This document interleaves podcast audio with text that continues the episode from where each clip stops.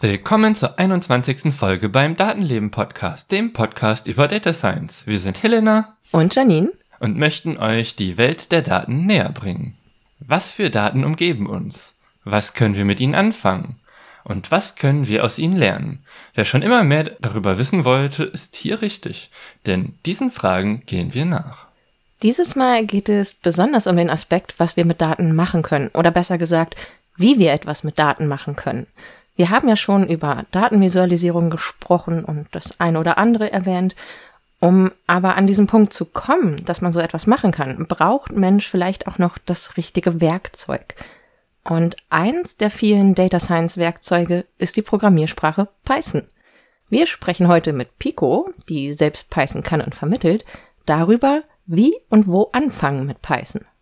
Python ist eine für uns naheliegende Wahl, um eine Folge darüber zu machen, weil es eine der wesentlichen Programmiersprachen ist, mit denen Datenanalysen heutzutage durchgeführt werden. Eine der anderen sehr wesentlichen Programmiersprachen ist die Sprache R, also einfach nur der große Buchstabe R. Aber darum soll es heute ja nicht gehen, sondern um Python, was ja eine allgemeine Programmiersprache ist, mit der man alles machen kann im Prinzip, während R nur für Statistikanwendungen und so weiter gedacht ist. Wir haben uns für dieses Thema heute, wie Johnny gerade schon meinte, Pico eingeladen, damit wir nicht alleine über diese tolle Programmiersprache reden können.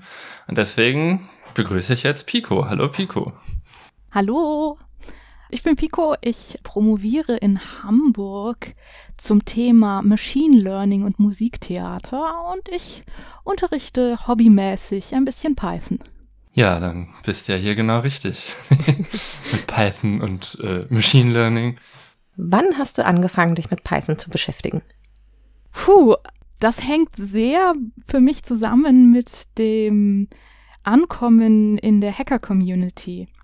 Ich bin in meinem damaligen Studienort, wo ich Musik studiert habe, über den dortigen CCC-Verein gestolpert und habe mich da durchführen lassen, war sehr begeistert von der Kreativität. Und als ich dann gehen wollte, hat eine Hackerin mich angesprochen, gemeint, hey, wenn du wiederkommst, dann bringe ich dir Programmieren bei. und ich war, ich war erstmal übelst beeindruckt, wie, wie das kann man einfach lernen. Das ist nicht irgendwie schwarze Magie, die man kann oder nicht kann. Und dann, ähm, ja, und natürlich bin ich kleben geblieben und bin wiedergekommen und habe mir dann Programmieren beigebracht. Sie hat mir ein Buch geliehen, Python for Kids. Das heißt, ein, ein Buch, das wirklich jungen Teenagern Programmieren beibringen soll. Und das hat mir sehr gut getan, weil das eben, es war sehr gut aufbereitet und es ähm, war wenig einschüchternd da, das habe ich dann, ich weiß noch, in der, im Musikpädagogikunterricht unter der Bank dieses Buch durchgeblättert. ich, hatte, ich hatte so Spaß. Ich hatte glücklicherweise eine Musikpädagogik-Dozentin, die mh, mm, mich nicht so gerne beachten wollte und deshalb konnte ich das, äh, konnte ich da in diesem Semester Musikpädagogik sehr viel programmieren lernen. Sehr gut. Das klingt gut. Ich war direkt so begeistert, dass ich ich glaube, äh, das halbe Buch in einer Woche oder so aufgesogen habe. Und für mich ist das voll die Erfahrung, die ich, glaube ich, mit ganz vielen Hackerinnen teile.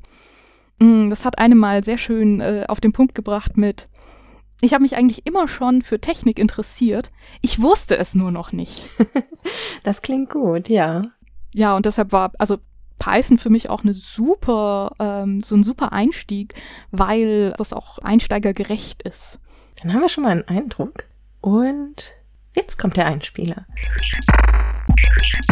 Völlig selbstverständlich tragen wir heute leistungsfähige Geräte mit uns herum, auf denen Programme laufen, Anwendungen benutzbar sind, über die wir die allermeiste Zeit nicht nachdenken.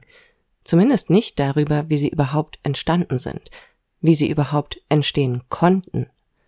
Es heißt so schön, dass heutzutage jeder Mensch mit Smartphone ein Gerät mit sich herumträgt, das um ein Vielfaches leistungsfähiger ist als der Computer an Bord der Apollo 11.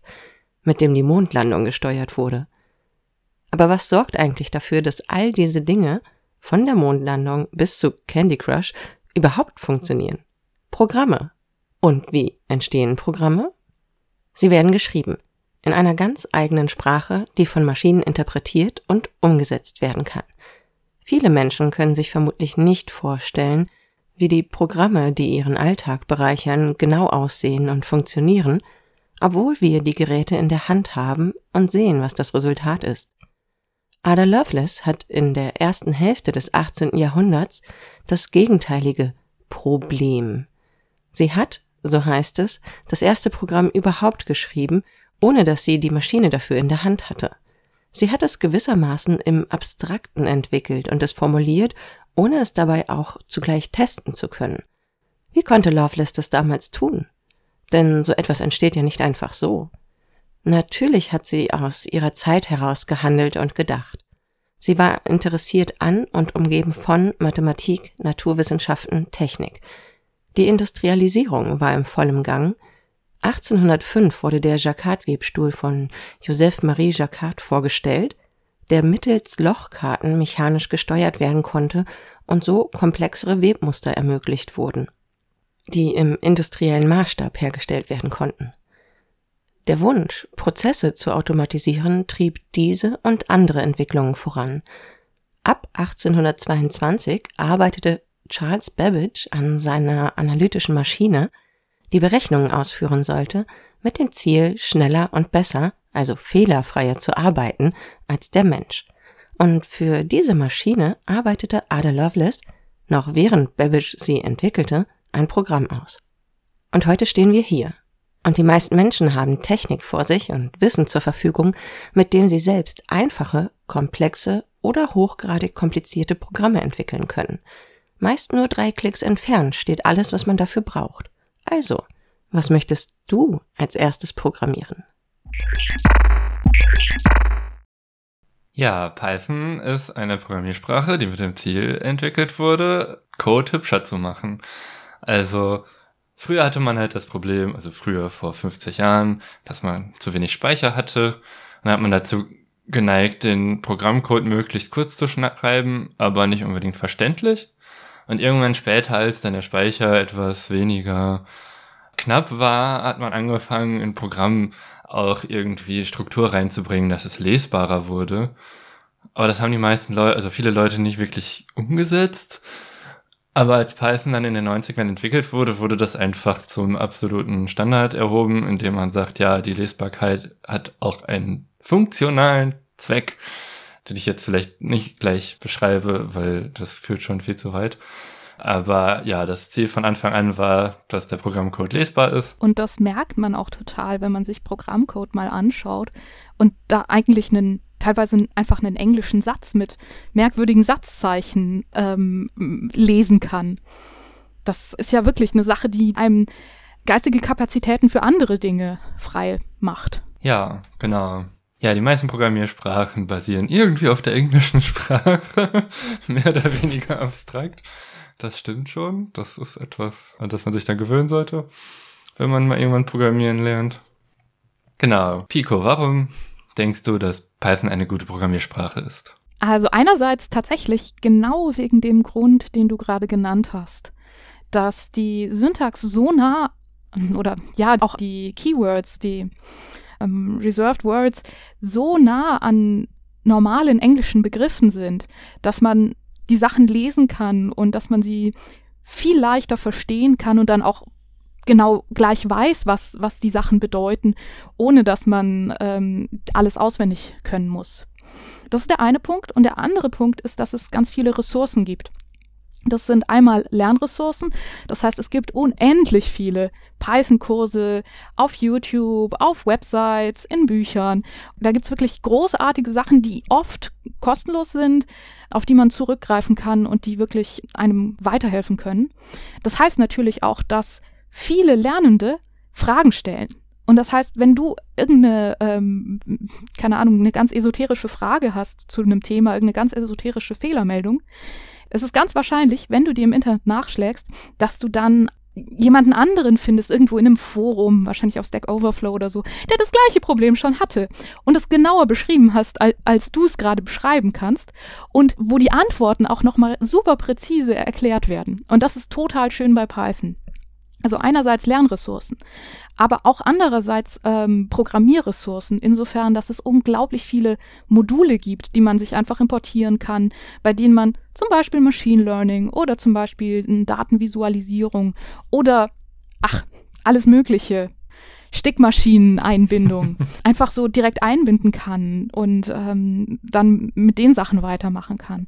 Das heißt, es ist einem oft schon ganz viel Arbeit abgenommen und man kann auf die Aufbauten von anderen Leuten kann man selber nochmal draufbauen und dann eigene Projekte bauen. Ja, ich glaube auch, das habe ich zumindest soweit mitbekommen, dass das Schöne daran ist, dass die ganze Community an der Sprache arbeitet. Also das ist halt nichts, was einfach gesetzt und fertig ist und so bleibt das jetzt, sondern etwas, was sich auch entwickelt und woran eben gerade in, in Sachen Module ganz konkrete Anwendungen von Leuten entwickelt werden können, die sie einfach der Sprache hinzufügen. So habe ich das zumindest bisher verstanden, ja. Genau, da gibt es natürlich die unterschiedlichen ähm, sozusagen Nähen an der Sprache, dass du einerseits ähm, Sachen hast, die du einfach auf GitLab oder GitHub oder irgendwo zum Download anbietest und dann können das Leute verwenden oder Sachen, die dann tatsächlich Teil der Packages sind, die du dann direkt dir äh, organisieren kannst. Aber all diese Sachen, wie gesagt, es gibt eine große Community und da ist es äh, dieses Gegenteil vom Allmende-Problem, dass je mehr Leute es nutzen, desto besser wird die Sprache und desto mehr Probleme können erkannt werden und desto elegantere Lösungen können wir zusammenfinden. Ja, das ist ja auch genau der Vorteil von Open Source Software im Allgemeinen, dass äh, Software, die ganz viele Leute benutzen, dadurch deutlich besser wird. Gerade auch mhm. bei einer mhm. Programmiersprache, wo auch ganz viele dann auch dran mitentwickeln können. Das ist ja nicht bei jeder Open Source Software so der Fall. Wir hatten ja schon am Anfang, also so in unserem Intro sozusagen, ähm, hatte ich erwähnt, dass das Python ein Data Science Tool ist, das man dafür gut benutzen kann. Deswegen, Helena, kannst du grob fassen, wie denn Python für Data Science eingesetzt wird? Ja, also Python ist ja, wie gesagt, eine der Programmiersprachen, die im Data Science Bereich sehr weit verbreitet sind. Und das hat verschiedene Gründe. Zum einen gibt es spezielle Module, die man in die Sprache reinladen kann, um sie zu verwenden, die insbesondere Datenanalysen sehr schnell und effizient machen. Und da muss man sich bestimmte statistische Methoden nicht mehr selber programmieren, sondern die sind einfach schon fertig. Da wirft man dann die Zahlen drauf und so weiter. Und was auch sehr praktisch ist, dass es die sogenannten Jupyter Notebooks äh, gibt. Äh, also das Jupyter, da ist das PY auch geschrieben, also nicht so wie der Planet, sondern PY, weil Python ja auch mit PY geschrieben wird. Und das ist im Grunde genommen eine Weboberfläche, wo man so Programmschnipsel reinschreiben kann und dann kriegt man das Ergebnis direkt angezeigt. Und das hat insbesondere, wenn man jetzt so Zusatzpakete wie zum Beispiel Pandas verwendet, wo man sich Tabellen reinladen kann. Den Vorteil, dass man in dem Notebook also gleich die Tabellen sich angucken kann. Und wenn man irgendwelche Grafiken erzeugt, werden die auch direkt angezeigt und man kann diese Notebooks auch speichern und anderen Leuten schicken und die können dann die Ergebnisse auch sofort nachvollziehen. Gerade für Exploration ist das sehr praktisch. Exploration haben wir in der Datenvisualisierungsfolge schon mal angesprochen, ist, man guckt sich die Daten einmal kurz an oder auch länger an, um einfach mal ein Gefühl dafür zu bekommen und vielleicht Dinge darin zu finden. Oder auch um einfach mal bestimmte Programmschnitzel auszuprobieren, sind diese Notebooks halt sehr nützlich. Und jetzt im Vergleich zu der Programmiersprache R ist noch ein Vorteil von Python, dass äh, ja, Python ist halt eine allgemeine Programmiersprache. Das heißt, man kann alles Mögliche drin machen. Und deswegen habe ich jetzt in der Praxis schon häufiger R-Code, also R erlaubt es in deutlich weniger Zeilen Code mehr Datenanalyse zu betreiben. Aber wenn man das jetzt auf einem Server anwenden möchte, also dass das quasi irgendwie Benutzer klicken in der Weboberfläche rum und bekommen dann irgendwie eine Datenanalyse zurück, da ist das mit R deutlich komplizierter und dafür eignet sich Python zum Beispiel deutlich besser, weil man in Python einfach Webserver und Webanwendungen schreiben kann. Und dann kann man da auch gleich im Hintergrund die ganzen Analysen laufen lassen. Was ich in der Praxis schon häufiger auch entwickelt habe. Also eine Python-Anwendung, teilweise basierend auf vorhandenem R-Code, mit dem die AnwenderInnen dann ja, die Analysen, die sie selber wollen, anstoßen konnten. Dann habe ich selber gar nicht mehr wirklich mit den Daten selber zu tun gehabt, sondern das war dann Aufgabe der AnwenderInnen in der Webanwendung. Die wurde dann in das Python Backend, also Backend ist dann das Programm, was im Hintergrund auf dem Server läuft, hingeschickt und das Ergebnis wurde den Menschen dann auf die Webseite angezeigt. Und das geht halt mit Python wunderbar. Okay, das heißt, Python ist in Data Science tatsächlich sehr breit anwendbar für verschiedene, äh, ich sag mal, Zwecke. Also unterschiedliche Zugriffe auf das, was man machen möchte. Mal abgesehen davon, dass Python ganz offensichtlich für Data Science ziemlich praktisch ist, äh, welche Menschen könnten sich denn noch dafür interessieren, Python zu lernen? Für welche Menschen ist das interessant? So, ich frag mal euch beide. Ich steige dann gleich mal an, wirklich mit den, mit den richtigen AnfängerInnen, die vielleicht noch viel Respekt haben vor Programmieren. Das heißt, Leute, die sonst nicht so super viel mit Computern zu tun haben, aber da tatsächlich in das Programmieren einsteigen wollen. Das wäre auf alle Fälle eine, eine Zielgruppe für Python-Lernende. Dann, was Helena eben schon angedeutet hat, ist, die äh, Webanwendung. Es gibt mit Django ein sehr schönes Web-Framework für Python, das einem ja so Website-Backends sehr angenehm machen lässt. Ich weiß nicht ganz genau, ob wenn man vor dem leeren Computer sitzt und sich denkt, so, welche Programmiersprache lerne ich jetzt? Meine allererste Programmiersprache. Und ich möchte so Sachen mit Web machen, ob man dann wirklich in Richtung Python gehen sollte aber es gibt dieses Django-Framework und das ist, macht dann auch relativ glücklich. Was aber auch auf jeden Fall, und das haben wir jetzt schon die ganze Zeit so ein bisschen äh, nebenher erwähnt, es ist eine super wichtige äh, Programmiersprache für Data Science und Machine Learning. Und da geht, soweit ich weiß, im Moment kein Weg um Python rum, wenn man Machine Learning intensiver betreiben möchte. Ja, also die ganzen Module oder Programme haben alle Python-Anbindungen und es gibt wunderbar viele Python-Beispiele für äh, Machine Learning, wobei es viele dieser Sachen auch für R gibt. Also man kann, kommt auch in Python rum, wenn man unbedingt möchte. Aber bei Machine Learning habe ich bisher auch immer nur in Python was gemacht. Das wären dann so beispielsweise äh, Module namens TensorFlow oder PyTorch oder Keras die vielleicht irgendwen interessieren könnten. Aber das ist dann schon ein bisschen advanced. Das ist nicht für die Leute, die gerade anfangen mit Programmieren. Das denke ich mir fast. Wenn man aus einer ganz anderen Ecke viel weniger professionell äh, rankommt und man möchte eigentlich nur bunte Lichter blinken lassen, kann man Python auch empfehlen. Da gibt es wahrscheinlich mit der Arduino IDE mehr Sachen äh, von C++.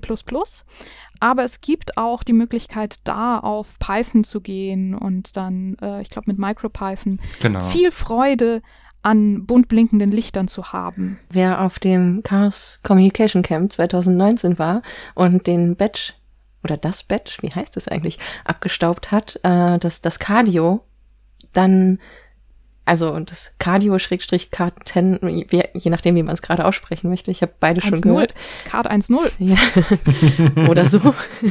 Dann ähm, hat man auf jeden Fall schon MicroPython gemacht. Also beziehungsweise darauf läuft MicroPython. Und die haben auch dann einen Kurs, einen Minikurs angeboten zu MicroPython. Ich habe auch LEDs zum Blinken gebracht. Auf Knopfdruck. Sehr schön. Ja, das ist tatsächlich so ein schönes, typisches Python-Beispiel, wo man Hardware hat, die tatsächlich möchte, dass Leute damit interagieren. Und dann macht man das natürlich auch mit Python, weil das einfach eine Sprache ist, die niedrigschwellig ist, mit der man gut interagieren kann und die dann auch viel Freude macht. Ja. Vielleicht finden wir ja so im Laufe der Folge noch so ein paar Sachen, die man sich so als Projekt suchen kann. so Einstiegsprojekte wären, glaube ich, ganz cool. Weil das ist nämlich tatsächlich, was ich mich fragen würde. Also ich verstehe, wenn Menschen, die in ihrem Studium etwas mit Machine Learning machen, sich dafür interessieren. Ich verstehe, wenn Data Scientists sich dafür interessieren. Nur, äh, wo fängt jemand an, der vielleicht Lust hat, irgendwo einzusteigen, aber vielleicht auch gar nicht weiß, was geht eigentlich? Und was aus meinem Interessengebiet lässt sich damit kombinieren. So, und naja, Lichter blinken lassen ist schon mal ganz cool. Da kann man sich nämlich hübsche Dinge an die Wand hängen, die einem dann schönes Stimmungslicht machen. Also mindestens dafür sollte es gehen. Ganz konkret zu genau dieser Frage gibt es das Buch und die Website Automating the Boring Stuff with Python wo es äh, tatsächlich darum geht, ja, ich habe irgendwelche wiederkehrenden Tasks am Computer, wie kann ich die irgendwie automatisieren, wenn ich Python verwende. Das ist ein schönes Buch, aber es ist auch eine Website, durch die man sich einfach durchklicken kann und schauen kann, was für Projekte man machen will. Das klingt auch gut. ja, äh, Projekte machen, genau. Kommen wir doch mal zu dem Punkt Python und Lernen und Lehren. Wie findet man den Einstieg, wenn man Python lernen möchte? Wo fängt Mensch da an? Es gibt ganz viele YouTube-Tutorials und Websites, bei denen man das lernen kann. Da hat man aber das Problem, wenn man sich da alleine hinsetzt und sonst keinen Informatik-Hintergrund hat, kann das, es muss nicht, aber es kann frustrierend werden und dann hat man am Wochenende was zu tun und dann muss, muss das noch fertig werden und dann hat man schon wieder drei Wochen nichts gemacht und dann vergisst man wieder Sachen.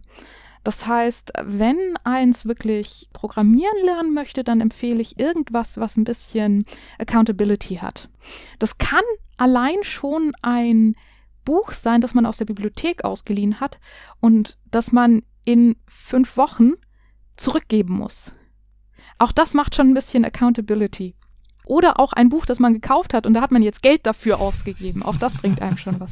Aber natürlich, das Beste an Accountability ist, ist ein Kurs, bei dem man sich irgendwie verschwestert mit Leuten und dann zusammen lernt und einander die Aufgaben erklärt und so weiter. Das heißt, das, äh, glaube ich, ist so eine Sache, die man sich vorher klar machen sollte, wenn man sagt, man lernt es jetzt alleine, dass man sich dann wenig durchgehen lässt, was so, ach, das mache ich morgen anbetrifft. Und sonst, wie gesagt, es gibt sehr, sehr viel. Ich wette, wir werden ein paar Ressourcen in die Shownotes tun. Ja, werden wir machen. Und ein paar Empfehlungen auch von uns, wie man da herangehen kann. Also es gibt natürlich noch so ein paar Sachen, die man äh, klug machen kann, wenn man an Programmieren rangeht. Und zwar, dass Sachen nicht immer perfekt sein müssen. Dass einerseits, wenn irgendwas, wenn ein Programm durchläuft, dann ist das schon mal ganz schön. Aber üblicherweise bei Python, wenn es hinfällt, dann gibt es einem super interessante Hinweise, von denen man vielleicht auch viel mehr lernen kann, als wenn man diesen Fehler nicht gemacht hätte. Viel, viel mehr Möglichkeiten. Und oft macht das Programm dann auch gar nicht so das, was man sich dachte, dass es macht. Und dadurch versteht man den eigenen Code besser. Das heißt, wenn man gerade am Lernen ist und Sachen funktionieren noch nicht gut, nicht einfach frustriert sein und das, was nicht funktioniert, für wertlos halten, sondern das ist total wertvoll und das sind total interessante Informationen, die, die man da über, wie, wie diese Sachen wirklich funktionieren, kriegt. Ähm, so ein bisschen zusammengefasst ist das äh, in, der, äh, in dem Spruch, Fehlermeldungen sind deine Freunde. Aber es geht tatsächlich nicht nur um Fehlermeldungen, sondern tatsächlich um in Anführungszeichen Fehler allgemein. Also auch das Programm macht nicht das, von dem ich dachte, dass es das macht. Eine andere Sache, die beim Programmieren lernen total wichtig ist, ist auch sagen können, was man sich eigentlich denkt, was es machen soll. ja. Und zwar nicht nur in dem, äh, ja, ich werfe da das rein und da kommt das raus, sondern ich werfe da das rein. Dann kommt diese Funktion und macht das mit der. Dann kommt das und äh, addiert da fünf. Dann haben wir diese, diese oder diese Zahl. Und dann passiert das. Dann kommt diese Funktion und strukturiert es auf oder was auch immer. Und dann kommt am Ende das raus. Und in dem Moment, in dem man solche Sachen so sich selbst beschreiben kann, hat man die viel besser verstanden. Und wenn man das nicht kann, dann muss man tatsächlich so ein bisschen drüber nachdenken, habe ich überhaupt verstanden, was ich gerade mache? Oder habe ich gerade nur Code kopiert? ja. Was andererseits eigentlich auch ganz cool ist, wie gesagt, es gibt unglaublich viele Ressourcen für Python im Netz und viel von dem, was man als professionelle äh, programmierende Person tut, ist ja auch Code von anderen übernehmen, hoffentlich verstehen, aber vor allem das Rad nicht neu erfinden. Als Lernende ist es total gut, das Rad neu zu erfinden, aber dann äh, irgendwann kann man darüber dann hinausgehen und sagen, ja, das, das übernehme ich jetzt einfach mal. Ja, das habe ich auch so bei LaTeX so ein bisschen gemacht, ähm, als äh, Germanistin habe ich doch interessante äh, Vorgaben, wie meine Zitation auszusehen hat, im Vergleich zu dem, was viele andere Fachrichtungen machen. Und da war ich auch sehr froh, dass ich mir dann aus diesem Internet von jemandem die Präambel kopieren konnte, der es geschafft hat, die Fußnoten in LaTeX so umzusetzen, wie ich sie brauche. Was nämlich gar nicht so einfach ist, weil die meisten LaTeX einfach nur benutzen und eh die amerikanische Zitierweise haben, weswegen man alles so lassen kann, wie es ist. Aber als Literaturwissenschaftlerin geht das dann natürlich mal wieder nicht. Ja, genau. Man muss ja wirklich genau diese eine von, von der einen Fakultät und hier kursiv. Ja, genau. Helena, du willst auch noch was sagen.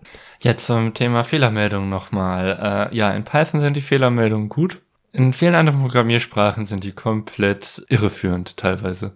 Und das ist auch definitiv ein Vorteil an Python, dass die Fehlermeldungen irgendwie Sinn machen und nachvollziehbar sind, man damit tatsächlich den Programmfluss verbessern kann.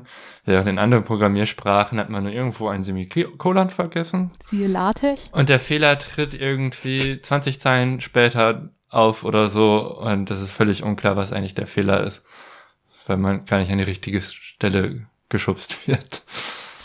Genau, da sind wirklich diese Exceptions. Also lustigerweise heißt es in Python ja nicht irgendwie Error, sondern Exception. Das heißt Ausnahme. Das heißt, hier ist etwas nicht so, wie man erwarten würde. Ähm, die sind wirklich mit viel Liebe gemacht. Da ist oft dann wirklich nochmal ein Hinweis, was der Fehler sein könnte. Dann, wo das als erstes aufgetaucht ist und wo es dann vom Programm mehrfach aufgerufen war und wie das, äh, man, man kriegt so den ganzen Stammbaum von dem Fehler mit. Das muss man teilweise ein bisschen lernen zu lesen und lernen, was man ignorieren muss. Aber es ist einfach super, dass diese ganze Information da ist und dass diese Information tatsächlich zielführend ist. Ja, wenn ich äh, einen Python-Kurs gebe, dann ist da auch immer ein Abschnitt drin mit, dass die Menschen die Fehler absichtlich herbeiführen sollen, um dann zu überlegen, wie man damit umgehen kann. Beziehungsweise die Exceptions, die Ausnahmesituation. Ausnahmesituation, ja. Schönes Wort auch. Ihr unterrichtet ja beide Python, deswegen auch eigentlich an euch beide die gleiche Frage. Ich frage zuerst mal Helena. Was motiviert dich, Menschen Python beizubringen? Ja, was motiviert mich? Also ich finde es gut, wenn Menschen in der Lage sind, die Technik äh, das machen zu lassen, was sie wollen von dieser Technik, statt immer nur zu sagen, ja, äh, das geht halt nicht. Und da Menschen zu befähigen, dass sie in der Lage sind, das selber zu machen, finde ich gut. Ja. Klingt gut. Auch, es bringt ja auch ein größeres Verständnis. Also ich meine, selbst wenn man jetzt Python nicht bis zur Exzellenz betreiben kann äh, oder so, aber wenn man Einblicke darin hat, hat man auch Einblicke irgendwo ein bisschen in die Funktionsweise der Technik, die einen umgibt. Das finde ich daran auch eigentlich spannend. Ja, und dann fühlt man sich nicht ganz so sehr ausgeliefert und ja, Außerdem macht es durchaus Spaß, äh, Python zu unterrichten. Also wenn ich so einen Kurs habe und ich merke, die Leute lernen wirklich was, fühlt sich das richtig gut an. Ja, deswegen mache ich das auch seit einigen Jahren. Zum Beispiel an der Uni äh, in Bremen im Rahmen der Informatica Feminale. Das ist so ein so Sommer-Uni-Programm. Vor Corona war das immer in Blogveranstaltungen vor Ort. Und vielleicht wird es demnächst auch wieder dahin zurückgehen. Dort gebe ich dann einmal im Jahr einen Kurs, aber ich habe auch schon für verschiedene Firmen Kurse angeboten. Und es ist beeindruckend, wie jede Gruppe, die ich unterrichte, wieder völlig anders harmoniert und funktioniert. Das ist echt spannend. Pico. Bei dir ist es ja, also ich weiß aus eigener Erfahrung, ich glaube, das können wir ruhig leaken. Äh, ich besuche gerade einen Kurs bei Pico sozusagen. Ähm, Pico unterrichtet nämlich sogar in der Freizeit Menschen. So, was motiviert dich dazu, sogar in deiner Freizeit, neben deiner Dissertation und den anderen ganzen Dingen, die du tust, auch noch Menschen Python beizubringen? Das ist für mich vor allem was zurückgeben. Ich habe ja erzählt, wie ich zum Python gekommen bin, dass, dass ich da auch einfach in den Erfa gestolpert bin und jemand hat gesagt, ey, wenn du wiederkommst, bring ich das bei, ohne irgendwas zu verlangen. Und das hat für mich total viel ermöglicht. Also, dass ich Python kann, ist für mich jetzt die Voraussetzung, dass ich eben ein total anspruchsvolles Promotionsvorhaben habe. Und das Geschenk, das will ich tatsächlich weitergeben, so pathetisch das jetzt klingt. Also ich mache diesen Kurs tatsächlich in meinen Gedanken für Pico vor fünf Jahren, die einfach interessiert, neugierig, aber völlig ahnungslos da steht. Und ich versuche das auch so zu erklären, dass es genau diese Person gut versteht. Und ich weiß, wie sich diese, äh, wie sich das anfühlt, in diese Hacker-Community reinzukommen. Und die haben alle irgendwie einen Master in Informatik oder, oder äh, coden seit, seit sie irgendwie sechs sind und haben total Ahnung oder, oder haben Maschinenbau studiert. Und man ist da so, ja, so ein bisschen als, als ich habe eigentlich nichts mit der Hacker-Szene zu tun, aber Technik ist geil, ist wichtig für Kultur, ich will das verstehen.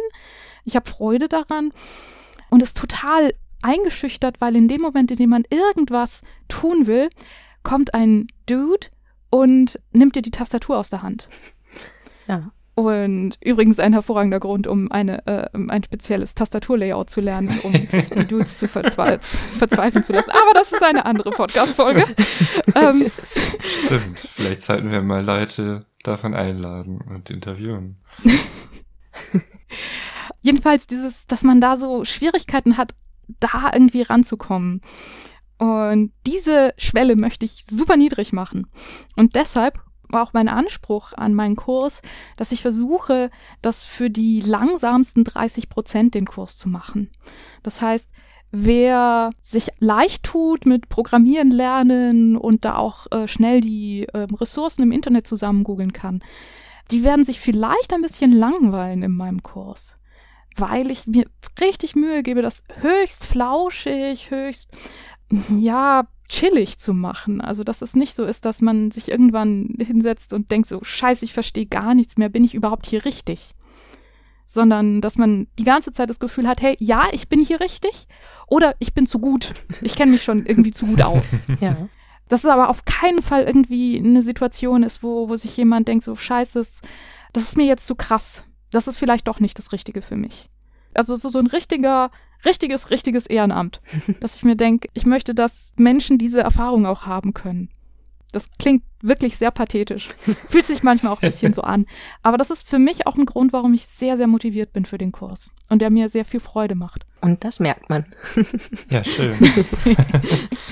ich höre mich außerdem gerne selber reden. Also. Ja, ich finde es auch sehr cool, dass du insbesondere auch äh, ja quasi den Kurs für die langsamsten 30 Prozent machst, weil das etwas ist, was ich selber glaube ich gar nicht könnte. Mir fiel Technik immer schon leicht und Programmieren fiel mir auch immer schon leicht. Was natürlich den Nachteil in der Lehre hat, dass ich nicht alle Denkprozesse, wenn die sich gerade noch neu verknüpfen im Kopf, immer nachvollziehen kann. Deswegen sind meine Kurse tendenziell für Leute, die schon eher verstehen, also die, die in der Lage sind, eigene Programme zum Beispiel auf dem Computer zu installieren, äh, das ist bei mir immer eine Voraussetzung. Darüber werden quasi die Leute ausgeschlossen, die das noch nicht können, für die du ja dann quasi genau die richtige Person bist, um denen das beizubringen. Also ich will ja nicht tief stapeln mit meinen äh, Pythonistas. Ähm, die kriegen das alle auch, also so Sachen installieren selbstständig, das kriegen die auch alle hin. Aber es wäre okay gewesen, wenn sie es nicht hinbekommen hätten. Genau, das, das meine also ich. Also das ist genau das. ja, ich wollte auch sagen, das ist irgendwie sind für mich auch zwei unterschiedliche Welten. Auf der einen Seite etwas zu installieren, wo ich im Prinzip auch durch ein Menü durchgeführt werde, allerwahrscheinlichst und nur die richtigen Sachen bestätigen oder verneinen oder anhaken muss. Oder ob ich ähm, in meinem Kopf die Hürde überwinden kann, mich mit einer Funktionsweise zu beschäftigen.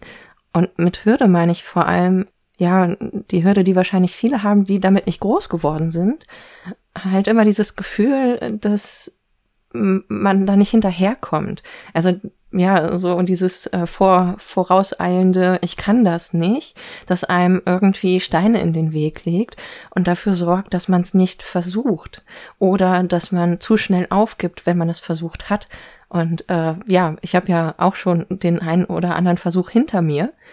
Und das ist meistens auch genau das Problem gewesen, äh, dass ich aus irgendwelchen Gründen nicht dranbleiben konnte. Also Computerprogramme installieren, kein Problem. Python verstehen und lernen größeres Problem, weil es irgendwo im Kopf anfängt. Und auch, wie Menschen mir etwas erklären, mit welcher Voraussetzung sie daran gehen. Das ist auch immer so der, der Knackpunkt. Also zum Beispiel, ich auto mich jetzt hier, Mathematik 5 in der Schule, aber nicht, weil ich Mathematik nicht konnte, sondern weil der Unterricht für mich nicht gepasst hat. Und das ist, glaube ich, auch ganz viel, wo es darum geht dann, was motiviert mich dazu, etwas zu lernen und wie kriege ich das Gefühl in den Griff, dass es mich nicht überfordert, sondern dass ich einfach nur im Kopf die falschen Schritte mache oder versuche zu viele Schritte auf einmal zu machen. Eigentlich muss ich auch von mir selbst manchmal denken, ich gehöre zu dem langsamsten 30 Prozent und das ist in Ordnung so. So. Dazu direkt dieses, also einerseits diese drei, langsamsten 30 Prozent. Ich finde, äh, langsam ist auch kein korrekter Begriff an der Stelle, sondern die haben eventuell eine super steile Lernkurve. Mhm. Die ist nur, denen fehlt äh, ganz viel Vorbildung. Wenn du Maschinenbau studiert hast, dann hast du ganz viele von den Logiken, von den hm, Denkgewohnheiten, die du brauchst, um Programmieren zu verstehen, hast du in deinem Studium in ganz vielen verschiedenen Fächern ähm, geübt. Selbst wenn du nie wirklich mit Computern zu tun hattest, hast du diese Art zu denken schon total geübt. Und als Geisteswissenschaftlerin hast du eine andere Art zu denken geübt. Und was du als Geisteswissenschaftlerin leistest, ist eigentlich ein viel krasseres Lernen und ein viel schnelleres Lernen als viele Leute, die, keine Ahnung, die, die schon eine andere Programmiersprache gelernt haben und ja. die, die diesen, diesen Kurs jetzt machen. Das ist so ein bisschen, ja, okay, völlig überraschend kannst du das gut. ja, die Hürden, die um, Hürden, ähm. die überwunden werden müssen, sind andere dann für ja. die unterschiedlichen Leute. Also den Hauptpunkt, den du gerade gemacht hast, das finde ich super wichtig und das ist auch, das ist eine total tolle Ergänzung. Ähm, ich bin total froh, dass du das gesagt hast. Es gibt da den Begriff des Stereotype Threat. Ich weiß nicht, ob du den äh, kennst. Nee. Äh, Bedrohung von Stereotypen. Zum Beispiel, wenn du zu einem Erinnerungstest ältere Menschen einlädst und praktisch ankündigst, so, ähm, das ist jetzt hier der Teil des Tests, in dem testen wir nachlassende Erinnerungen im Alter, dann werden die schlechter abschneiden. Und genauso, wenn du in, bei Matheaufgaben vorher sagst, ja, das ist jetzt so eine von den Aufgaben, bei denen typischerweise Frauen ein bisschen schlechter sind als Männer. Wenn man das so vorbereitet, dann werden tatsächlich Frauen schlechter abschneiden. Ja weil sie eben auch, auch daran glauben, selbst wenn sie sich denken, boah, ich bin eigentlich, oh, ich bin total untypisch und ich kann Mathe total und selbst dann hm. sind sie von diesem Stereotyp bedroht. Ja. Das ist tatsächlich einer der Gründe, warum es mir total wichtig ist, dass mein Kurs für Flinter, also für Frauen, intersexuelle Menschen, non-binary Menschen, Transmenschen und Agender sind, dass da eben dieser Stereotype-Thread nicht so krass ist, weil man die ganze Zeit so das Gefühl hat, ich gehöre nicht zu denen, die, die da so gut sind. ja. ja. Ja. Genau, das ist auch einer der Gründe, weshalb es die Informatica Feminale gibt. Also die gibt es in Bremen und irgendwo in Baden-Württemberg, glaube ich, noch. Da war ja auch der, also die gibt es, glaube ich, seit 30 Jahren oder so immer mal wieder und seit ein paar Jahren auch regelmäßig. Und da soll ja auch genau dadurch, dass die Lerngruppe halt eben aus äh, Finter-Personen besteht, sichergestellt werden, dass ja diese Bedrohung des Stereotyps möglichst minimiert wird. Und dass, wenn sich kleine Lerngruppen bilden, nicht wieder ein äh, Typ kommt, der dann wie selbstverständlich die Tastatur nimmt und ja, die stereotype Frau dann daneben sitzen lässt. Hm. Oder stereotyperweise. Ja, genau, stereotyperweise daneben sitzen lässt. Äh. Ja, also das heißt, ihr beide habt euch quasi aus Gründen auch ausgesucht, ähm, wem ihr so quasi Python beibringt oder auch nicht nur Python, sondern so ganz bewusst für diese Zielgruppen auch in bestimmten Bereichen entschieden. Ja, das war tatsächlich einer meiner Hauptgründe, weil auch ich bin vom Stereotype Threat äh, betroffen. Das heißt, in dem Moment, in dem ich einem, einer gemischten Gruppe Python beibringe, bin ich eingeschüchtert. Hm. Und habe da natürlich dann auch noch insofern ein Imposter-Syndrom, weil ich eben nicht Informatik studiert habe und weil ich sehr spät zur Informatik gekommen bin. Und das, also das tatsächlich ähm, da, für mich auch wichtig, dass ich wirklich sagen kann, das ist hier für Anfänger und was, was zu schwierig für mich ist, ist auch zu schwierig für meine Schülerinnen. da, also da, da muss ich dann praktisch mich auch nicht stressen, zu sagen, ja, das weiß ich jetzt nicht. Und weil ich es nicht weiß, müsst ihr euch da jetzt nicht drum kümmern. Das heißt, ich bin die automatische Niveaubegrenzung. Aber das ist natürlich auch jetzt wieder ein Kokettieren mit, ich habe ja keine Ahnung, ein sich sicher machen, indem ich ähm, nach außen mich besonders niedrig mache, was wieder auch ganz typisch weiblich eine äh, Sicherheitsstrategie ist. Äh, ganz stereotyp weiblich. Ja. Dieses ähm, Tiefstapeln und ähm, mhm. dann hoffentlich merken die selber, dass ich total klug bin. Ja, aber äh, du hast ja gemeint, du machst, schreibst eine Doktorarbeit im Bereich maschinelles Lernen. Also du scheinst schon einiges zu können. Ja. Alles, alles. Ich, ich bin ein Hochstapler. Das wissen die nur alle noch nicht. Ja, ja, dieses Hochstapler-Syndrom immer. ähm, ja, äh, so, so viel zu aus Gründen. Ja, ich glaube, wer diesen Gedanken nie hat, sollte wirklich mal die eigenen Fähigkeiten hinterfragen. Mhm. Wenn wir beim Thema äh, Fintergruppen sind, also ich beobachte das auch, zumal jetzt, wo ich stärker bei den Hexen involviert bin, was ja eben eine Fintergruppierung ist und die damit, wie ich finde, auch sehr gut umgeht. Und was ich halt daran gut finde und auch an deinem Kurs jetzt, auch so wie du es beschrieben hast, du gibst es zwar irgendwo als Schwäche oder als Kokettieren jetzt an, das irgendwo tief zu stapeln, aber es hat ja auch einen gewissen Effekt auf die Teilnehmenden im Kurs, wenn jemand vor einem steht, der einem auch sagt, übrigens, ich stand da, wo ihr steht. Ich bin mir der Probleme, die ihr gerade habt, bewusst. Ähm, und dadurch wird die Einstiegshürde an sich einfach irgendwo niedriger, weil ähm, das nicht so von von oben herab ist, so nach dem Motto drei Mastertitel in dies, das, jenes und ähm, oder beziehungsweise manche Menschen nicht, nicht jeder, der programmiert, hatten wir ja auch schon, hat unbedingt Informatik studiert und nicht jeder, der es auch gut kann, hat unbedingt Informatik studiert. Ganz im Gegenteil, ich glaube, sehr viele, die, naja, jetzt nicht unbedingt die jüngere Generation, so, äh, so die, die mittlere Generation, die irgendwann in den 90ern mit Informatik angefangen hat. Da sind wahrscheinlich noch super viele bei, die den Fachinformatiker gemacht haben. Gar kein Studium, sondern eben diese Ausbildung. Und ähm, ja, das, das geben aber viele einfach auch gar nicht an. Die machen einfach Dinge. Und dann kann man sich auch schnell irgendwo ein bisschen eingeschüchtert fühlen. Und ich finde, gerade in Fintergruppen ist relativ typisch, dass das gar nicht so passiert, sondern dass die Leute viel besser da abgeholt werden, wo sie gerade stehen, auch mit ihrer Befürchtung, vielleicht am falschen Ort zu sein und vielleicht nicht mitzukommen und was das alles so bedeutet. Und ja, das, das finde ich, macht den Einstieg dann also viel besser und auch das Mitarbeiten, weil man auch viel schneller mit den anderen ins Gespräch kommt und nicht jeder in so einem Tunnelblick ist, ich muss das jetzt verstehen, was mir hier erzählt wird, sondern der spielerische Aspekt vielleicht auch ein bisschen besser da ist. So etwas lockerer, auch emotional etwas lockerer, so vom selber anfangen. Ja, langer Satz. Ja. Ja, jetzt haben wir ja schon mal eine ganze Weile darüber geredet, was so die grundsätzlichen Voraussetzungen sind, um Python zu lernen. Jetzt ist doch mal die spannende Frage, wie sieht so ein Kurs eigentlich aus? Pico, wie sieht denn dein Kurs aus? Ja, wir treffen uns immer im Big Blue Button. Das ist eine sehr angenehme Videokonferenz-Software. Und wir können da glücklicherweise einen CCC-nahen Server verwenden, wo wir, ja, wo wir uns treffen, ich fange immer mit ein bisschen, eigentlich immer mit derselben Art von Orga-Krams an, die inzwischen sehr gut eingearbeitet mhm. ist. Das heißt, die Leute ähm, wissen immer schon, welche URLs ich noch rauskramen muss und werfen die dann auch ganz schnell in den Chat.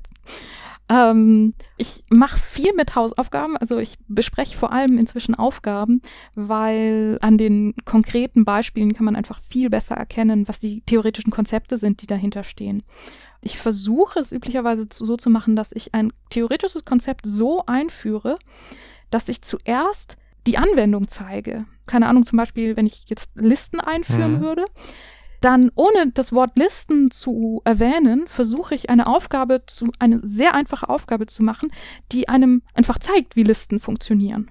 Dann ist mir aber sehr wichtig, dass beim nächsten Mal, beim, ähm, in der nächsten Stunde, ich diese Aufgabe sehr genau bespreche und auch genau darauf hinweise, was ist das theoretische Konzept, das dahinter steht, wie funktioniert das, warum ist das wichtig auch wie geht es kaputt? Ja. Das ist eine Sache, die mir auch eigentlich ziemlich wichtig ist, auch immer so ein bisschen zu dazu zu ermutigen, zu schauen, was, was passiert, wenn ich hier eine Sache äh, verändere? Was passiert, wenn ich hier statt 8,4 mache? Funktioniert das noch? Passiert da mhm. was anderes? Ein Problem habe ich, also das war so ein bisschen eine lustige Geschichte. Ich, hab, ich habe diesen Kurs schon sehr lange in einer sehr, sehr kleinen Runde gehalten. Ich glaube, anderthalb Jahre während Corona immer online, jeden Dienstag. in einer ganz, ganz kleinen Runde und irgendwann ist mir gekommen, so, hm, eigentlich hätte ich gerne mehr Auswirkungen auf die Welt. Also diese kleine Runde, die ist schon ganz nett, aber eigentlich würde ich gerne diesen Kurs öffnen und habe den dann einfach so ein bisschen über ein paar feministische Kanäle gebracht und dachte mir so, ach, dann sind wir so 10, 12 Leute oder vielleicht nur 5, 6. Das wird eine nette Runde, und ich hatte dann 50 Anmeldungen. Oh. Wie viele sind es jetzt? Es sind nicht 50 geblieben. Es gibt ein paar Leute, die dann einfach gemerkt haben, sie müssen andere Sachen in ihrem Leben tun oder der Kurs ist nicht so, wie sie ihn brauchen. Also wir sind nicht 50 Personen, aber ich hatte trotzdem dieses Problem.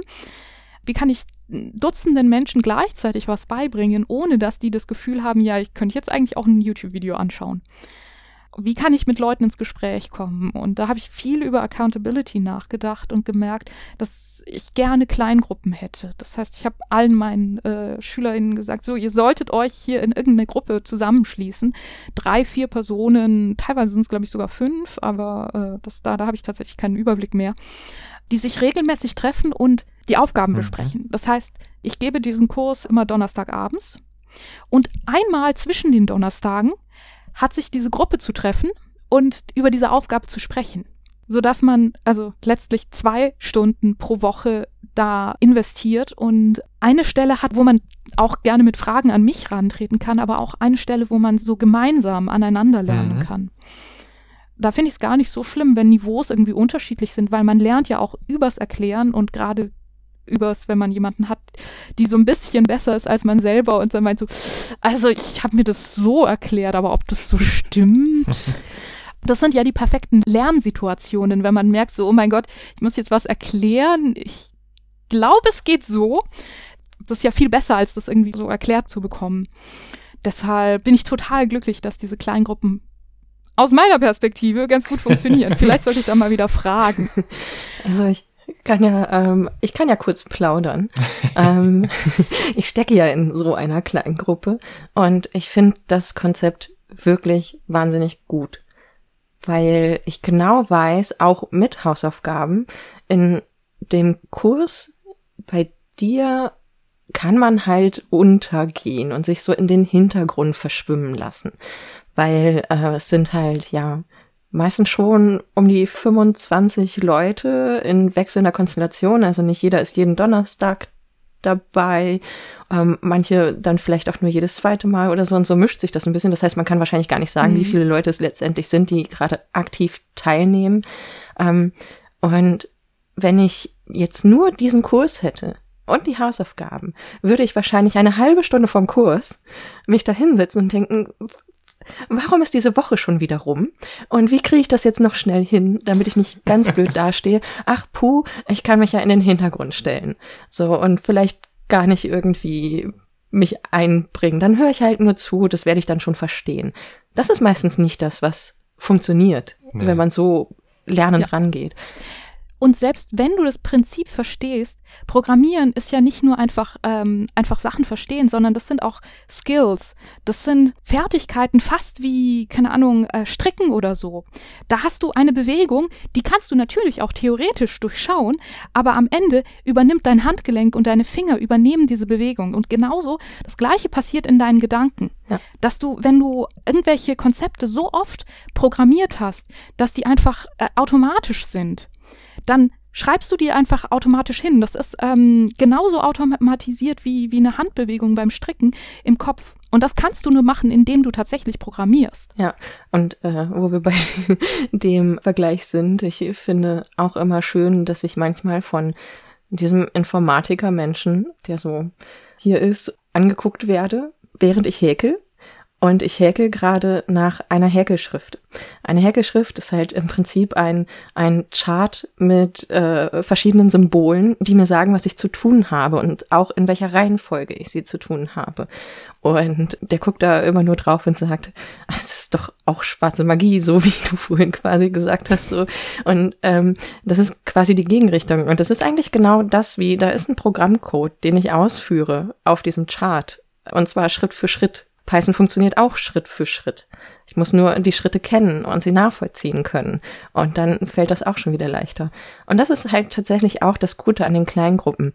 Also zum einen die Accountability, wie du sagst, man setzt sich dann halt nicht erst kurz vor dem Kurs dran und guckt sich an, was nochmal die Hausaufgaben waren, sondern man hat eine Verabredung mit Menschen, die man sehr nett findet. Ich kannte sie vorher nicht. Wir haben uns dann das erste Mal verabredet und dann haben wir einfach Hallo gesagt und Python gemacht. Also es ging auch nicht so eine großartige Vorstellungsrunde durch den Raum. Wir haben einfach so ein bisschen angefangen und der Rest kommt dann schon. Und diese Kleingruppe ist sehr schön und man freut sich dann auch drauf. Und wir haben die Verabredung getroffen, dass wir vorher schon mindestens reingeschaut haben in die Hausaufgaben und sie nicht konkret zusammen machen, sondern im Idealfall auch eher zusammen besprechen und dann jede halt das, worin sie gerade weitergekommen ist. Und wenn eine Aufgabe nicht gut war oder man da keinen Zugang gefunden hat, dann guckt man sich halt eine andere an und eine der anderen wird schon vielleicht die andere Aufgabe haben. Und so entsteht wirklich ein ziemlich gutes Konstrukt aus, ich möchte das auch in meinen Alltag integrieren. Mein Alltag ist vollgepackt mit anderen Dingen, aber ich will das da auch noch irgendwie reinkriegen, weil das macht Spaß in dieser Konstellation. Und man merkt tatsächlich, oder ich merke tatsächlich die Fortschritte auch. Hm. Ja, also das freut mich jetzt sehr, dass äh, das bei eurer Gruppe super funktioniert. Und ja, das ist tatsächlich die Empfehlung, egal was ihr lernen wollt, sucht euch Accountability, sucht euch irgendwen, vor dem ihr euch schämt. Also das, das Scham ist so ein, eine starke Emotion, die können wir auch für positive Dinge verwenden. Und zwar auch zu, oh, das habe ich jetzt wieder nicht geschafft. Entschuldigung. Und ja, Genau, und die, also die, die Hausaufgaben werden besprochen. Ich frage, also eine wichtige Sache in meinem Kurs ist ähm, das Umfragetool von Big Blue Button. Ähm, dass ich inzwischen so, so ganz leicht ironisch verwende, aber ich habe mich daran gewöhnt und ich glaube, meine Pythonistas auch. Und zwar mache ich wirklich viele Umfragen. Am Anfang erstmal eine, hat die Hausaufgabe allgemein für euch funktioniert? Dann hat Aufgabe 1 für euch funktioniert? Hat Aufgabe 2 für euch funktioniert? Und so weiter. Damit ich möglichst viel Rückmeldung bekomme, wie geht es den Leuten eigentlich? Gibt es da Aufgaben, die ich vielleicht gar nicht besprechen muss, weil einfach alle so, pff, ja, pff, das war jetzt einfach. Oder gibt es da Aufgaben, die ich vielleicht einfach in drei Teile teilen sollte und nochmal aufgeben sollte oder so? Das ist extrem schwierig über Videokonferenzen ähm, mitzukriegen, zumal ich die Schülerinnen nicht dazu zwingen möchte, ihre Kameras anzumachen. Also, dass die sich da praktisch in einer sehr, sehr sicheren Situation fühlen. Die sollen dann die Kameras anmachen, wenn sie in den kleinen Gruppen sind. Und die haben trotzdem die Möglichkeit zu interagieren, eben in den Umfragen und im Chat Fragen zu stellen, die ich manchmal übersehe, weil ich bin natürlich die ganze Zeit am Reden, aber die ich dann auch versuche, so genau wie möglich zu beantworten. Und am Ende gibt es dann noch eine Umfrage, nämlich, äh, oder noch zwei Umfragen, nämlich wie die Geschwindigkeit für die Leute war und wie der Input für die Leute war. Und da ist mir auch total wichtig, das zu differenzieren, weil ich glaube, das sind, also das sind natürlich Sachen, die zusammenhängen, aber die unterschiedliche Aspekte sind, die, die man auch ganz unterschiedlich ähm, sich anfühlen kann. Das heißt, ob ähm, ich zu viele Details gebracht habe, zu viele verschiedene Perspektiven gebracht habe, oder ob ich zu schnell über Dinge hinweggegangen bin. Da kriege ich bisher nur sehr, sehr positive äh, Rückmeldungen. es ist natürlich auch an der Stelle ein bisschen unangenehm, da zu sagen, nein, dein Kurs war schlecht, ich habe mich nicht gefreut, es war viel zu langsam oder viel zu schnell.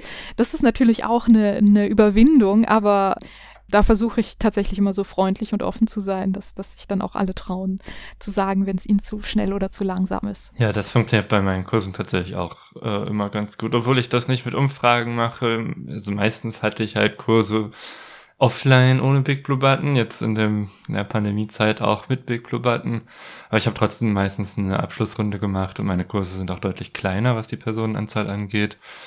Und da haben sich auch die Leute immer durchaus auch getraut zu sagen, wenn etwas zu schnell war. Und das finde ich auch sehr gut, dass es ein klappt, ein Umfeld zu schaffen, wo es auch okay ist, mich zu kritisieren.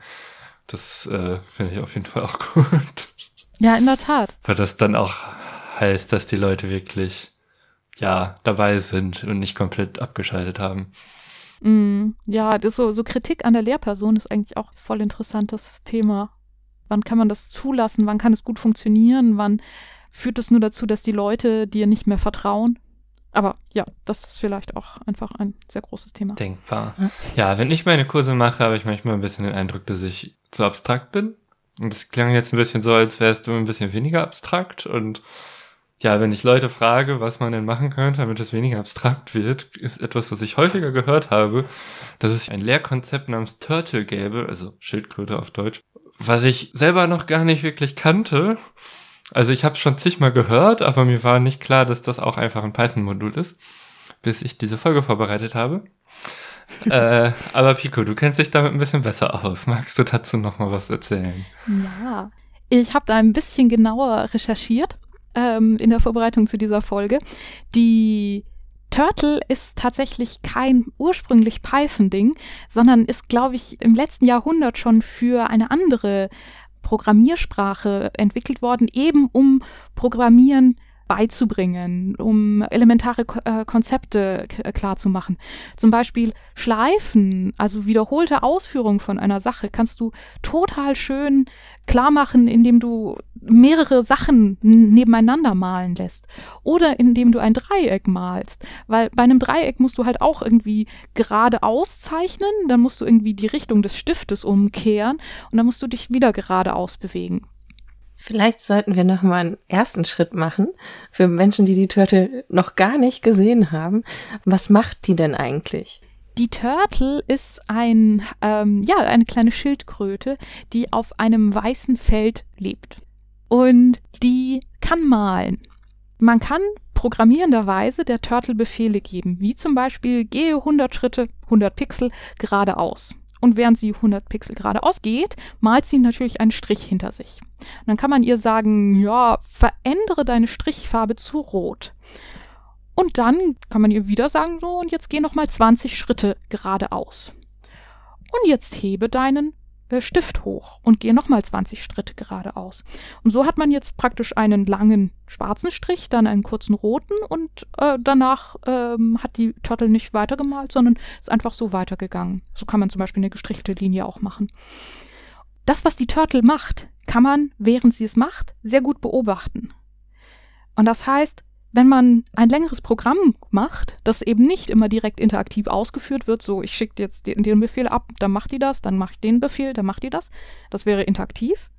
Wenn man nicht interaktiv macht, sondern eine Reihe an Befehlen programmiert und das dann ausführt, dann kann man richtig der Turtle dabei zuschauen, wie sie dann oh, vielleicht zuerst ein Dreieck malt und dann geht die woanders hin und dann malt sie noch ein Dreieck oder vielleicht malt sie eine Blume oder, oder irgendwas anderes. Und damit kann man sehr genau beobachten, was passiert innerhalb des Codes. Und dadurch kann man total gut diese ganzen Konzepte ausprobieren. Zum Beispiel, indem man sich eine Liste von Farben macht und dann eine Regenbogenflagge äh, malen lässt oder indem man sich eine Funktion definiert, die abhängig von dem übergebenen Argument ein Dreieck, Viereck, Fünfeck und so weiter macht. Mhm. Und das sind Sachen, die man, wo man ganz konkret sehen kann, was passiert da eigentlich gerade ja. und wofür verwende ich diese Konzepte. Also zum Beispiel das Konzept von Funktionen kann man hervorragend mit der äh, Turtle verwenden, indem man einfach sagt, diese Funktion macht jetzt diese Form. Ja. Und dann hat man tatsächlich, also das, die Funktion ist tatsächlich irgendwie so ein ein ganzes, in Anführungszeichen, kleines Programm, das so aufgerufen wird, tuk, tuk, tuk, innerhalb des Programms. Und dann kann man sagen, diese Funktion ist jetzt meine rotes Dreieck-Funktion. Und dann kann ich immer rote Dreiecke machen. Ja, je nachdem, wo die Schildkröte gerade steht. da entstehen dann Dreiecke. Ganz genau. Außerdem ist es unglaublich cute. Also so eine kleine Schildkröte ist halt einfach eine kleine Schildkröte. Auch das. da da gibt es nichts zu rütteln. ja. Kleiner Hinweis an dieser Stelle. Das Cover der Folge, die wir jetzt heute aufnehmen, ist auch teilweise mit einer Turtle entstanden. ich habe die Turtle in eine Turtle zeichnen lassen und die ist auf unserem Cover abgebildet dann. Und äh, der Code dafür ist im Hintergrund des Covers. Also ja, Co Coverdesign mit Turtle. Geht auch. Ach, voll gut. Ja, kleine niedliche Tierchen, die Data Science vereinfachen, haben wir schon Ja. häufiger als Thema gehabt, wie zum Beispiel vor zwei Folgen die Pinguine Ja, stimmt. Mm. als Standarddatensatz. Es gibt noch andere Möglichkeiten, Dinge zum Anschauen mit Python zu machen. Das einfach nur als, als Information. Das Turtle ist nicht das Grafikmodul für Python. Turtle ist tatsächlich für Programmieren lernen geschrieben worden. Man kann damit viel machen, man kann damit tatsächlich sogar Spiele bauen.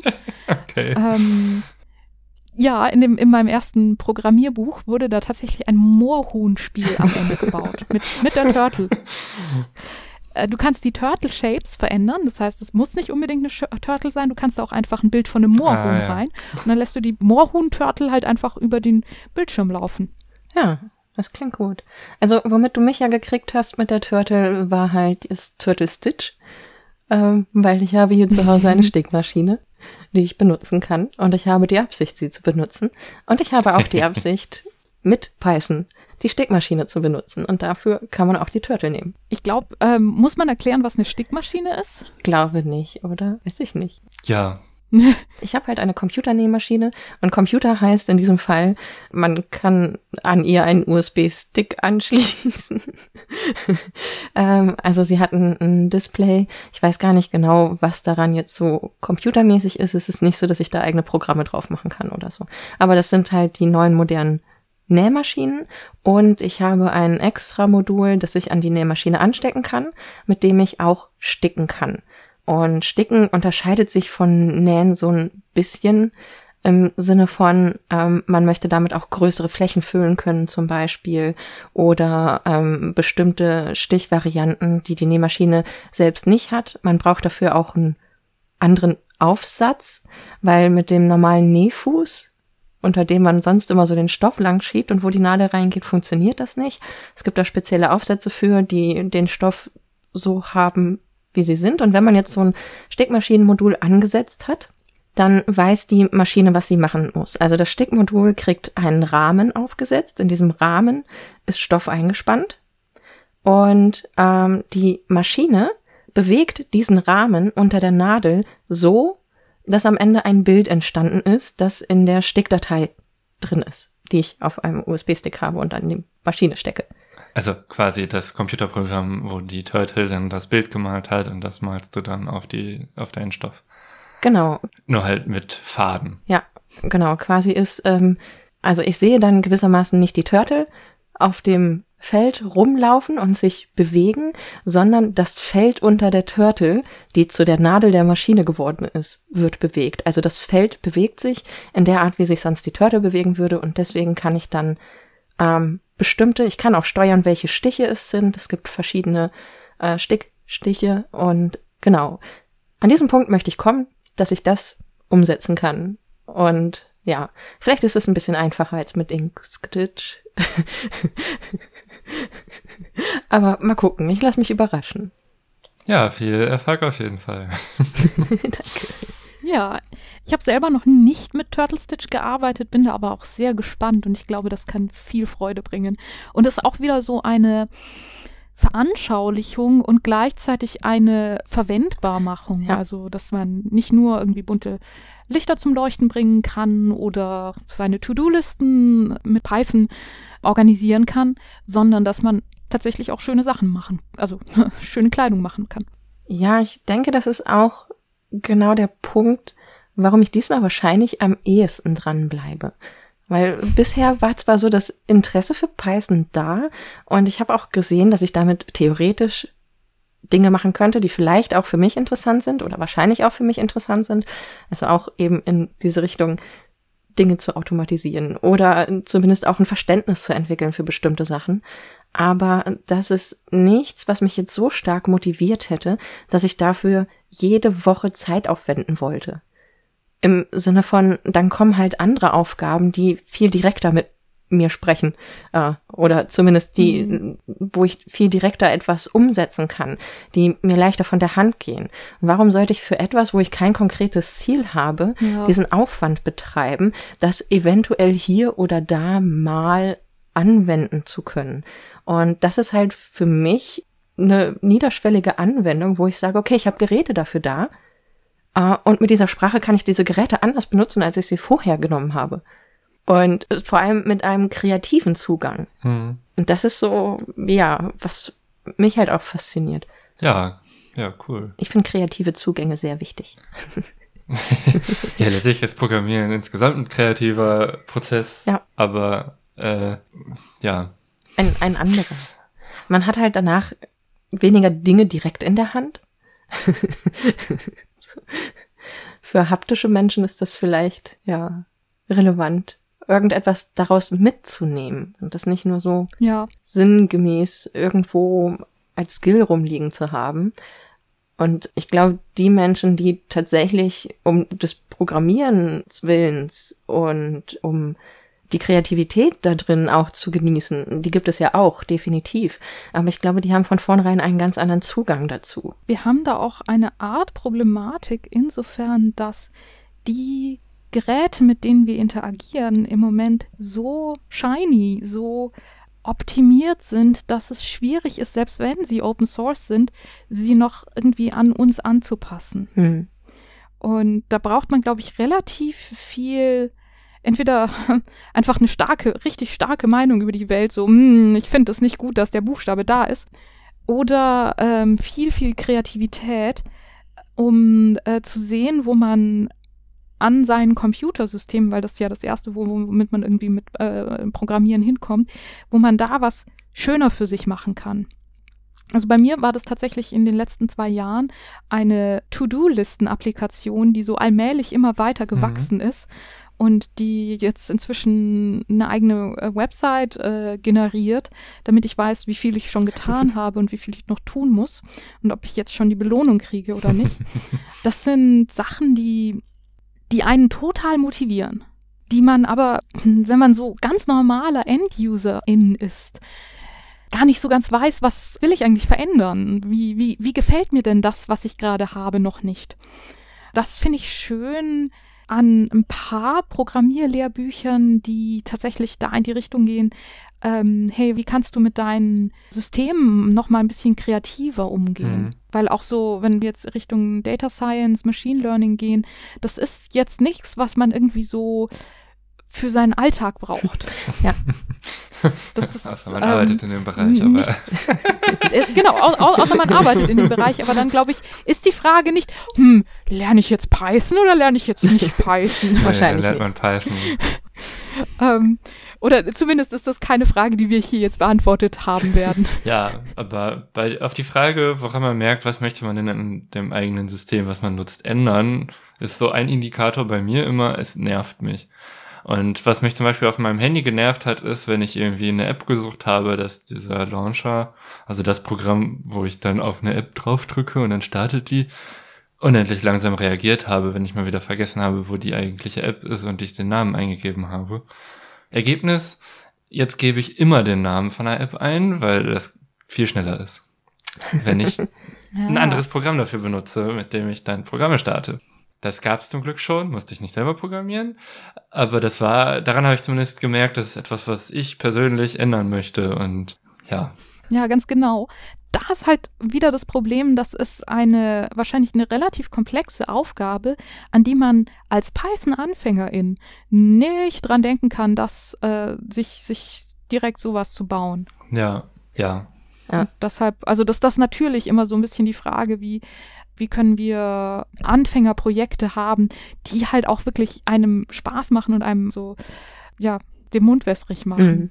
Und natürlich, wenn du dann irgendwann so ein kleines Programmchen gebaut hast, das dir vielleicht das Leben total einfach macht, dann hast du auch jedes Mal, wenn du es aufrufst, hast du so einen kleinen Endorph Endorphinschub. Ich habe das gemacht. Wahrscheinlich genauso, wie wenn man sich ein eigenes Möbelstück baut und sich denkt so, boah, mein Stuhl. Ja, ja. oder ein komplettes Turnierenkostüm näht und sich von Kopf bis Fuß in selbstgenähte Dinge einkleidet, die halt einfach ja, groß sind und die lang gebraucht haben und wofür man schon doch eine gewisse Erfahrung brauchte, damit auch die Dinge später akkurat sind, so wie man sie gerne hätte, weil man möchte ja nichts anziehen, was irgendwie krumm und schief ist. Und das ist auch jedes Mal ein ziemlich cooles Gefühl, so nach dem Motto, hm, diese Turniere habe ich genäht. das ist voll lustig. Das glaube ich auch sehr, sehr motivierend, wenn man für sich solche Sachen findet beim Programmieren lernen. Ja. Ziele haben. Womit möchte ich darauf hinaus? Mhm. Und ich glaube auch, dass es viel daran liegt, ähm, ja, was es so für, für Optionen gibt. Das, was du schon gerade sagtest, als Anfängerin weiß man vielleicht gar nicht, worauf kann das hinaus? Was sind eigentlich meine Optionen? Also es sollte vielleicht viel mehr geben. Übrigens, das, das und das ist ein schönes Projekt. Das wirst du zwar nicht gleich am Anfang können, aber darauf kannst du hinarbeiten. Und wenn das etwas ist, was dir irgendwie Freude macht in deinem Alltag oder dir Dinge erleichtert und woran du Spaß dran hättest, das für dich selbst zu konzipieren und äh, dir anzueignen und anwendbar zu machen, dann wäre Python für dich eine gute Programmiersprache. Hm. Ja, so in die Richtung halt. Dann würde ich sagen, können wir mal zum Fazit kommen. Was ihr auf jeden Fall denkt, oder was ihr bestimmt jetzt mitgenommen habt, ist, Python ist eine tolle Programmiersprache, die auch sehr niederschwellig ist zu lernen und gerade habt ihr auch noch über Motivation geredet, dass die sehr wichtig ist und ja. Genau, und darüber halt die Projekte halt zu haben und Ziele zu haben, was halt eben das Lernen fördert, ganz allgemein. Mm, und dann letztlich auch wegen des Stereotype Threads, dass wir Finter-Angebote super wichtig finden und äh, total froh sind, dass wir da auch ganz viele sehr schöne, sichere Orte haben, an denen wir das machen können. Also, falls jemand uns hört und sagt, ich würde super gerne auch irgendwo einsteigen. Wir können bestimmt ein bisschen Ressourcen vermitteln und vielleicht auch an Gruppen weiterleiten. Es gibt ja nicht nur Gruppen, die sich irgendwie online treffen, sondern irgendwann nach dieser Sache da draußen in dieser Welt äh, wird es auch wieder Hackspaces geben. Und da gibt es auch einige Finter-Angebote. Und da kann man bestimmt oh, ja. hinvermitteln, Menschen zusammenbringen. Also wenn ihr Lust habt, meldet euch gerne auch bei uns über Twitter oder per E-Mail und so. Ihr kennt die ganzen Wege.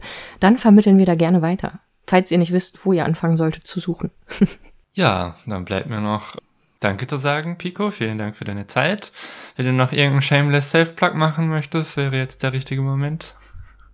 Ja, ich habe einen kleinen Self-Plug. Und zwar, ich gebe diesen Kurs nicht nur ehrenamtlich, sondern ich gebe ihn auch beruflich. Ich habe, wie man gemerkt hat, unter anderem Pädagogik studiert und würde, falls es Interesse gibt, einen Einsteiger-Wochenendkurs für Python gerne an alle Leute, die sich äh, dafür interessieren, geben würden. Wo kann man dich erreichen?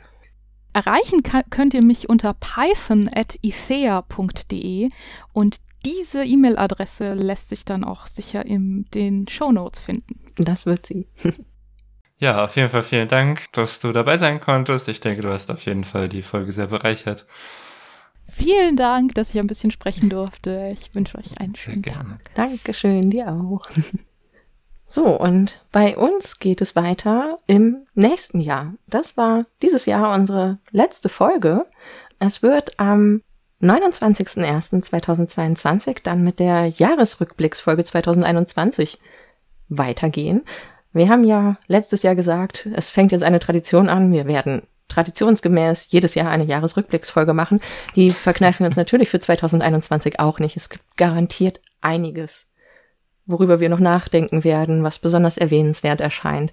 Falls ihr selbst etwas habt, das ihr mit uns teilen wollt über das Jahr 2021, dann schreibt uns auch das. Vielleicht können wir das sogar in der nächsten Folge unterbringen. Ansonsten werden wir in diesem Jahr auch wieder auf der RC3 dabei sein auf der Remote Chaos Experience und darum laufen? Wahrscheinlich.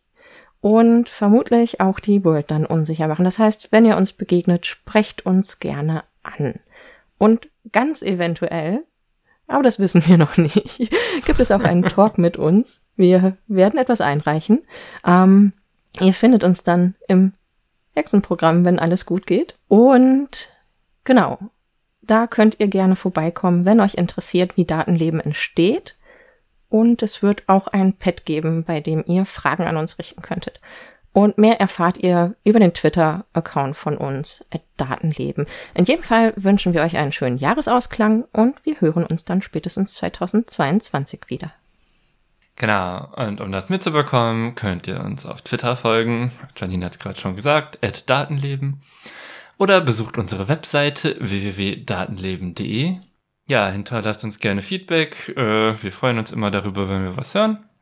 Und denkt dran, ihr könnt uns auch als Data Scientist buchen, sowohl für Analysen für Projekte, als auch wenn ihr Python lernen wollt oder in eurer Firma oder was auch immer Python unterrichtet bekommen möchtet. Ja, und wenn ihr Fragen oder Themen habt, die euch interessieren, dann schreibt uns. Und jetzt bleibt mir nur noch zu sagen, vielen Dank für eure Aufmerksamkeit und tschüss. tschüss.